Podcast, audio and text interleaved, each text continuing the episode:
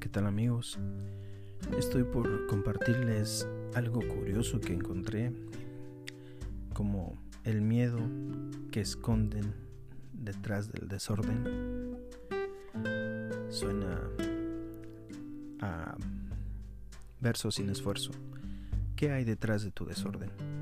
A menos que seas una de esas personas que cultivan el orden como un arte, a las que otros llaman obsesivos.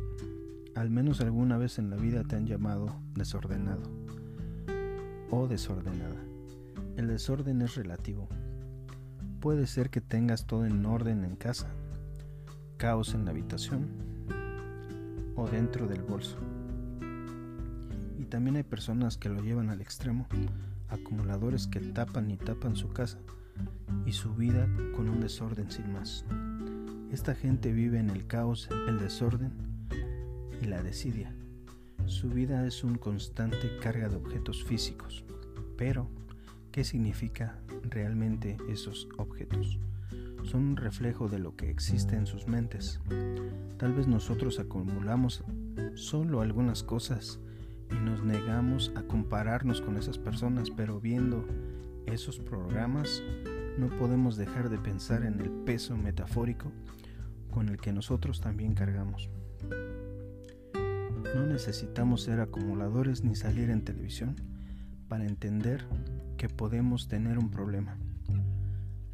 Hay quienes tienen una casa muy limpia, pero una habitación completamente desordenada. Otros que dan la impresión de tener todo en orden, pero una mirada atenta debe ver que hay más objetos de los que se necesitan en ese lugar acumuladores organizados o acumuladores ocasionales. A veces el, desorden refleja nuestro interior. Nuestro hogar debe hacernos sentir bien y si nuestra cabeza es un caos todo el tiempo, si no nos sentimos bien con nosotros mismos, el desorden no terminará. Si nosotros somos inestables y lo mostramos a los demás, pueden entrar a nuestro hogar y darse cuenta de cómo todo en nuestra sala es un verdadero caos. Cosas nuevas que no sabemos mover y cosas viejas que nos rehusamos a sacar de nuestras vidas. Es lo mismo con nuestras relaciones. Acumulamos contactos y amistades a veces falsas por el hecho de sentirnos protegidos, pero en lugar de cuidar las que tenemos, buscamos más. Las relaciones del pasado siguen presentes, ni siquiera se pueden convertir en fantasmas, porque no somos capaces de desprendernos totalmente de ellas.